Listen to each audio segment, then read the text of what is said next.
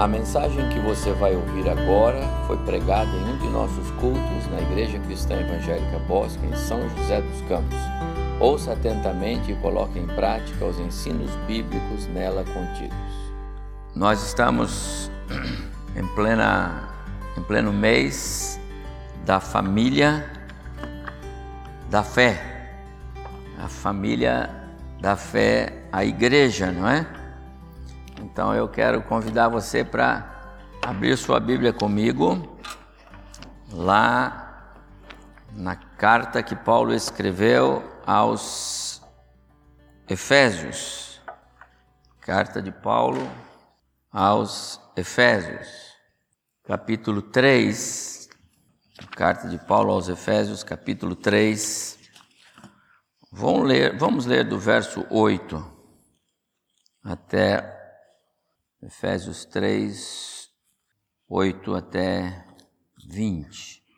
Eu vou ler, os irmãos acompanhem, por favor, na sua Bíblia.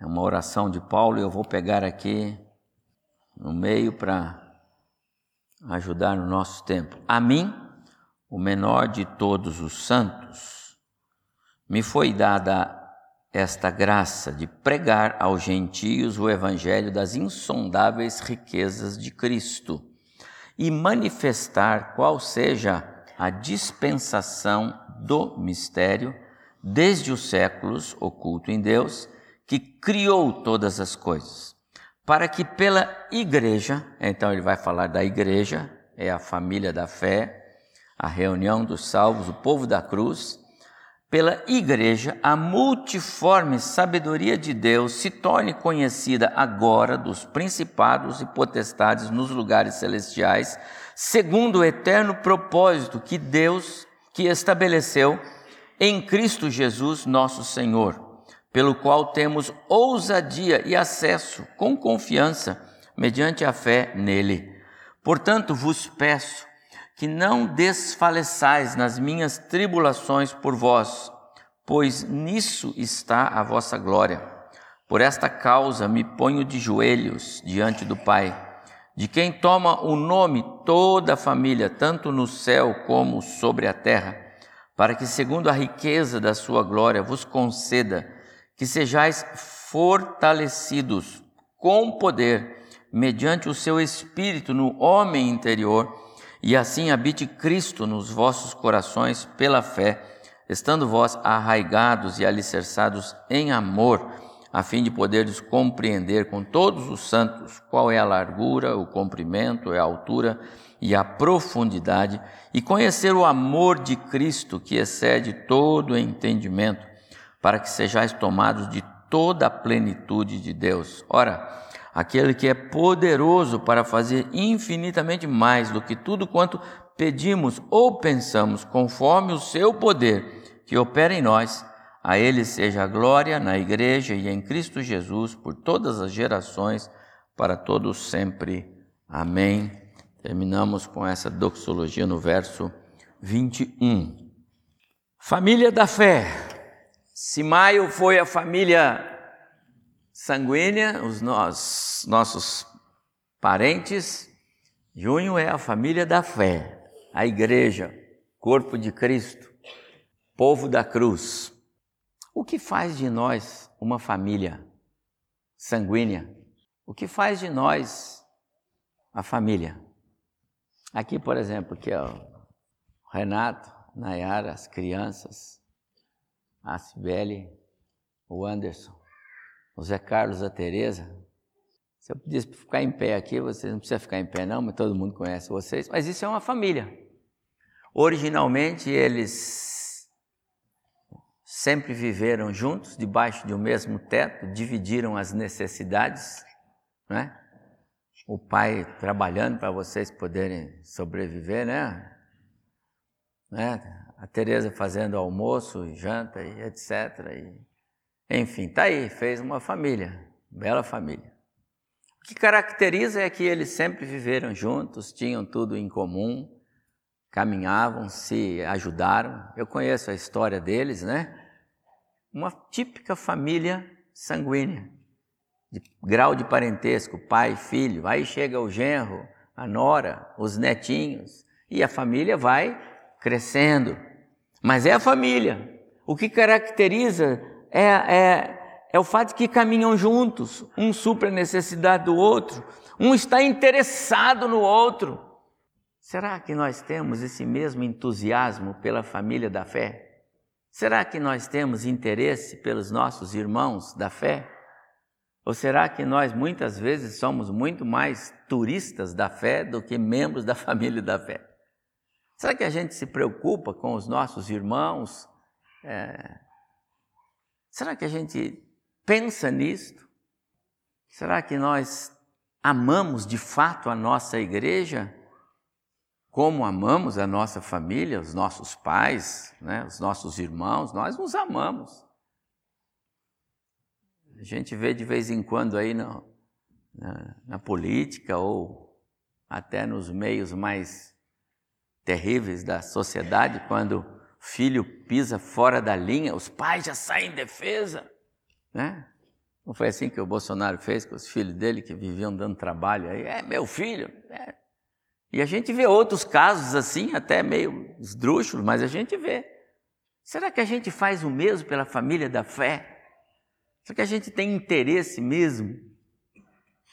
Eu ouvi alguém uma vez dizer assim: ah, eu, eu tenho meus compromissos, se eu puder, eu, eu vou acudir à minha igreja. Se não, será que nós temos essa energia, esse entusiasmo pela nossa família da fé? Seria bom a gente pensar que da maneira como nós nos portamos e a maneira como nós amamos a nossa família da fé, a gente está dando o direito para os outros fazerem o mesmo. E que família é essa? Onde a desagregação impera. Então eu queria pensar com os irmãos, à luz desse texto, é, sobre esse tema. O verso 10 do capítulo 3 de Efésios, que lemos, Paulo diz então: para que pela igreja, é a família da fé, é o corpo de Cristo, somos nós, o povo da cruz, já tenho falado sobre isso. A multiforme sabedoria de Deus se torne conhecida. Será que nós, com a nossa maneira de sermos igreja, estamos tornando conhecida essa sabedoria de Deus que alcança todas as dimensões, que se manifesta em todas as direções. No verso 19 desse mesmo texto, só fazendo essa introdução da minha palavra, para que vocês sejam tomados de toda a plenitude de Deus. É a família da fé ou noutra versão, para que jamais percam o entusiasmo, a alegria e o vigor da vida cristã. O quanto a minha igreja é, é, exala esse, esse entusiasmo por ser uma família cristã, depende de mim. Quando nós estamos com dor muito forte em alguma parte do corpo, por exemplo, uma coluna que você não consegue andar, o corpo todo manifesta isso. A dor é aqui na coluna, mas o corpo todo manifesta. Às vezes, uma dor de cabeça, você olha para o indivíduo e já sabe ele está sofrendo. Qualquer membro do corpo de Cristo afetado por qualquer adversidade, o corpo vai manifestar isto. Se a família de sangue é o alicerce de uma sociedade organizada, é correto dizer que a família da fé, a igreja, é indispensável para uma sociedade frutescente. Se a nossa família, minha família, ela é importante na história da minha igreja, a história da minha igreja é muito importante na história da sociedade onde ela está. A sociedade joseense, ela vai ser impactada de uma ou de outra forma, dependendo das famílias da fé ou das igrejas. As igrejas cristãs, as igrejas evangélicas, o povo evangélico, minha gente, tem um valor tremendo numa sociedade organizada. Vou repetir. Se nós não estivéssemos neste mundo como um povo de Deus, um povo cristão, um povo que teme ao Senhor, então o anticristo já estaria reinando aqui. Esse mundo já estaria depositado nas mãos do inimigo plenamente. E não está. Por que não está? Porque a igreja está aqui. Jesus disse que nós somos o sal da terra, então nós estamos aqui para dar tempero e não deixar essa, esse mundo cheirar mal. Nós somos a luz desse mundo, então nós estamos aqui para brilhar e para que a glória de Deus se manifeste, porque senão isso aqui estava uma escuridão só. Está vendo? A igreja é importante na sociedade onde nós estamos. No mundo é assim. Um dia não será mais. Um dia a igreja vai sair. Um dia o Senhor vai tirar a sua igreja. Até lá nós temos esse compromisso de sermos um povo entusiasmado por sermos a família da fé. Essa é a nossa ideia nesse mês de junho, ao refletir sobre esse tema. E aí, o verso, é, o texto básico, não é? O versículo chave, é, aliás, os versículos são esses. Consideremos-nos também uns aos outros para nos estimularmos ao amor e às boas obras. Não deixemos de congregar-nos, como é costume de alguns. Antes façamos admoestações e tanto mais quanto vedes que o dia se aproxima. É, eu já disse, e não vou meditar neste verso hoje, mas eu já disse que há cerca de dois mil anos, quando esse texto foi escrito, já existiam os turistas na Igreja de Cristo. Porque é o, é o que o autor está dizendo, não é? Aqueles que deixam de congregar são turistas. Vêm quando entende que deve vir, não por que faz, porque são partes da igreja de Cristo Jesus. Amados irmãos, Deus procura adoração. Estou certo? João 4, 24. Deus procura adoração. Estou certo? Não. Deus procura adoradores. Guarda isso. Deus procura adoradores. Adoradores são aqueles cuja alma tem prazer em adorar, que vêm ao culto para adorar e não para cumprir um papel religioso, uma agenda religiosa. Nem a igreja é abençoada e muito menos aqueles que não são adoradores são abençoados. Porque Deus procura adoradores. Deus não está procurando trabalhadores. Deus está procurando adoradores. Se alguém não é adorador, não pode ser trabalhador. A seara perece não por falta de, a, de trabalhadores, mas por falta de adoradores. Dê uma tarefa para um adorador e ele vai cumpri-la com êxito dê uma tarefa para um trabalhador e ele larga você no meio do caminho. Ou não é assim? É assim. Sabe qual era o meu desejo? Que nós tivéssemos meia dúzia, mas de trabalhadores, de, de adoradores, e não 500. Estou dizendo assim, é muito melhor você ser, você ter um, um grupo de adoradores em espírito e em verdade. São esses que o Pai procura. Uma igreja não precisa de serviçais, ela precisa de adoradores. O corpo de Cristo, quem faz a obra é o Senhor, usando adoradores. Pessoas que tenham prazer no congregar. Onde os irmãos estão? Assentados, ouvindo a palavra, bebendo a mensagem e sendo edificados por ela. onde os irmãos estão sendo edificados e desafiados a ter uma vida que realmente agrade o Senhor. Consegue entender isso? Esses dias tinha uma alguém aqui no pessoal da nossa igreja de, de Taubaté veio conversar comigo e eu repeti para eles algo que eu já repeti N vezes para vocês, mas vou falar mais uma vez. Quando você está no, esperando para o avião decolar, entra lá na frente aquela aeromoça ou alguém lá e eles vai ensinar para você, olha, esse avião tem luz de emergência, porta de emergência, uma janela, se você quiser pular, você pula para lá, tem tudo isso aí, tem? Aí dizem, se o avião, se houver despressurização na cabine, máscaras vão cair. E se você tiver uma criança ou um idoso do lado, antes de colocar nele, coloque em você. Porque se você for colocar nele, pode ser que não dê tempo de colocar em você e você não chega a supri-lo e morre vocês dois. Então, primeiro em você, depois no outro. Qual é a lição? Na casa do Senhor, antes de você fazer alguma coisa, receba alguma coisa.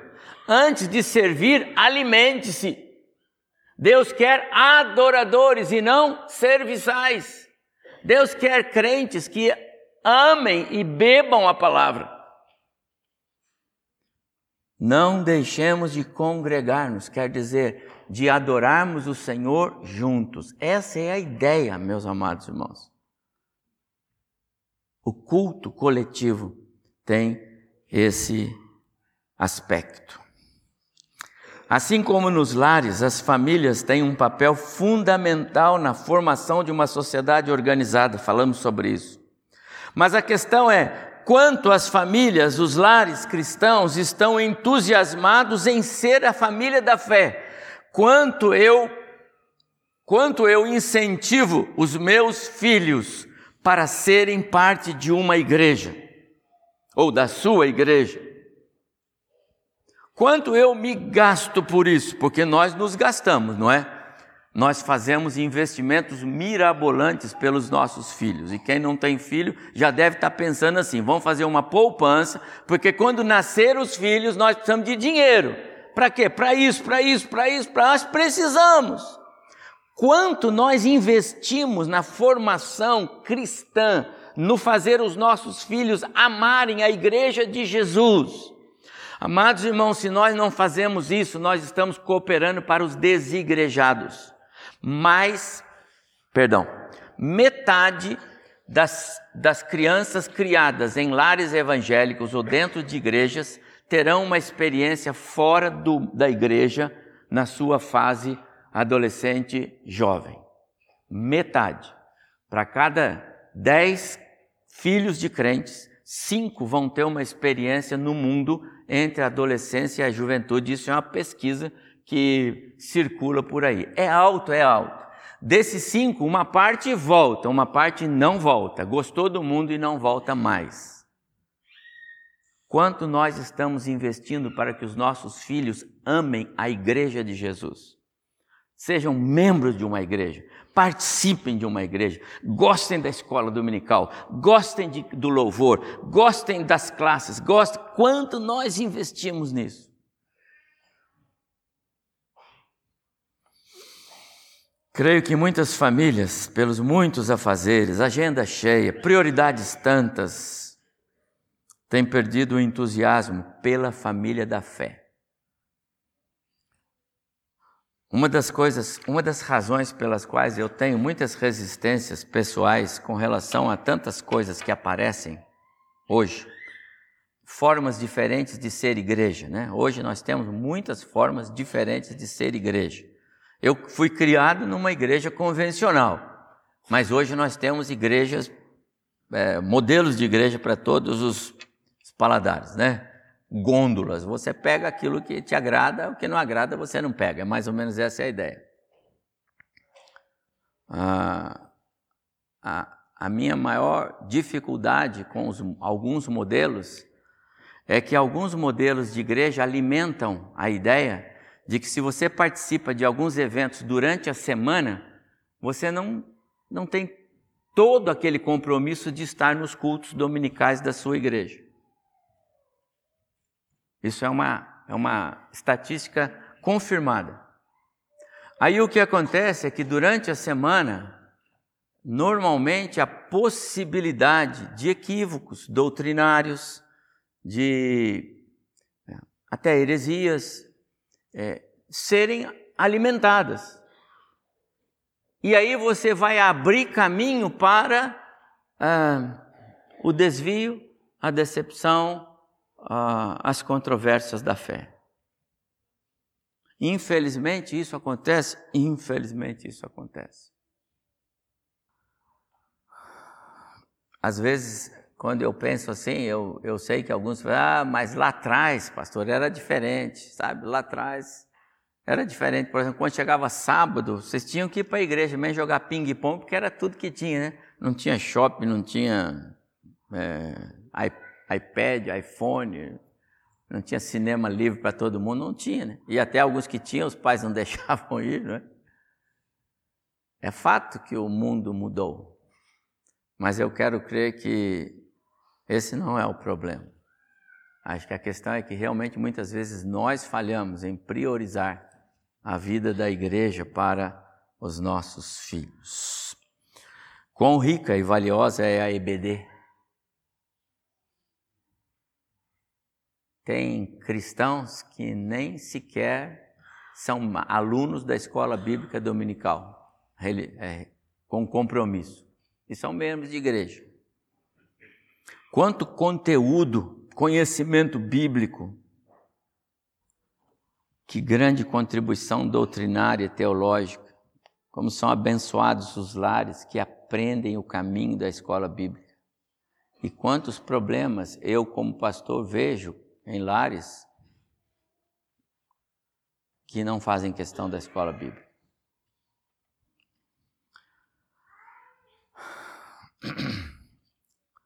A família da fé, família que nós, vou ter que terminar, ela deveria ser mais vibrante com o Evangelho, mais empolgada com a Bíblia, mais animada com o cristianismo, mais espiritual, mais dedicada e participativa na sua igreja.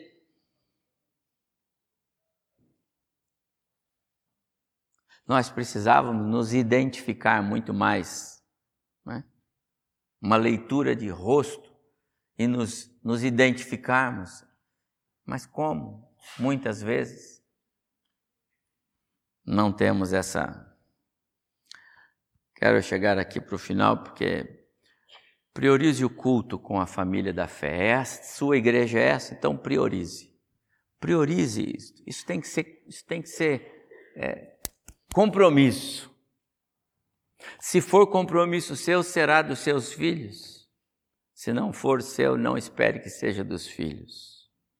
Não é um mero compromisso a mais da semana. É prazer da alma.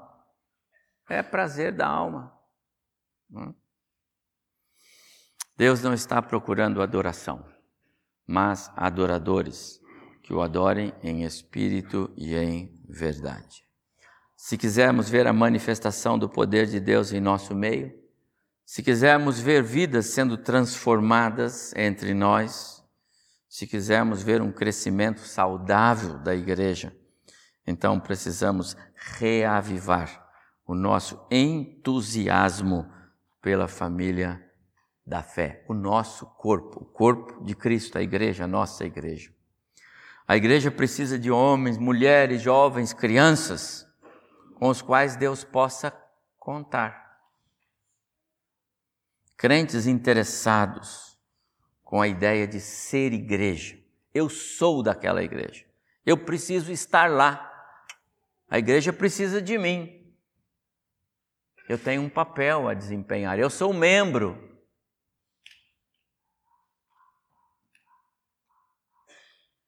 Precisamos manter acesa a chama pela vida em família, a família da fé, a família, o corpo de Cristo. Paulo termina o texto do qual nós estamos olhando para ele, eu quero voltar nele, com esta expressão: Que o Senhor fortaleça vocês no íntimo, no coração, onde estão as raízes da vida, para que possam compreendê-lo plenamente, para que vocês jamais percam o entusiasmo, a alegria e o vigor da vida na família da fé. Quanto nós estamos, de fato, interessados pela nossa igreja? Quanto você ama a sua igreja, amado irmão, irmã, jovem, adolescente? Quanto você ama? Será que eu posso dizer que eu amo de verdade se eu não dou valor a ela? Será que eu posso dizer que amo mesmo se ela pode contar comigo às vezes? Quando a gente ama, parece que amar pressupõe cuidado, vigilância, olhar todos os dias, não é? Esse é o princípio. Amor pressupõe uma atenção distinta. Será que nós temos assim mesmo esse amor pela igreja onde nós estamos inseridos? No último domingo, quando nós recebemos irmãos novos, eu tenho uma, uma frase é, que eu chamo de uma frase padrão. Ame esta igreja, ela é sua.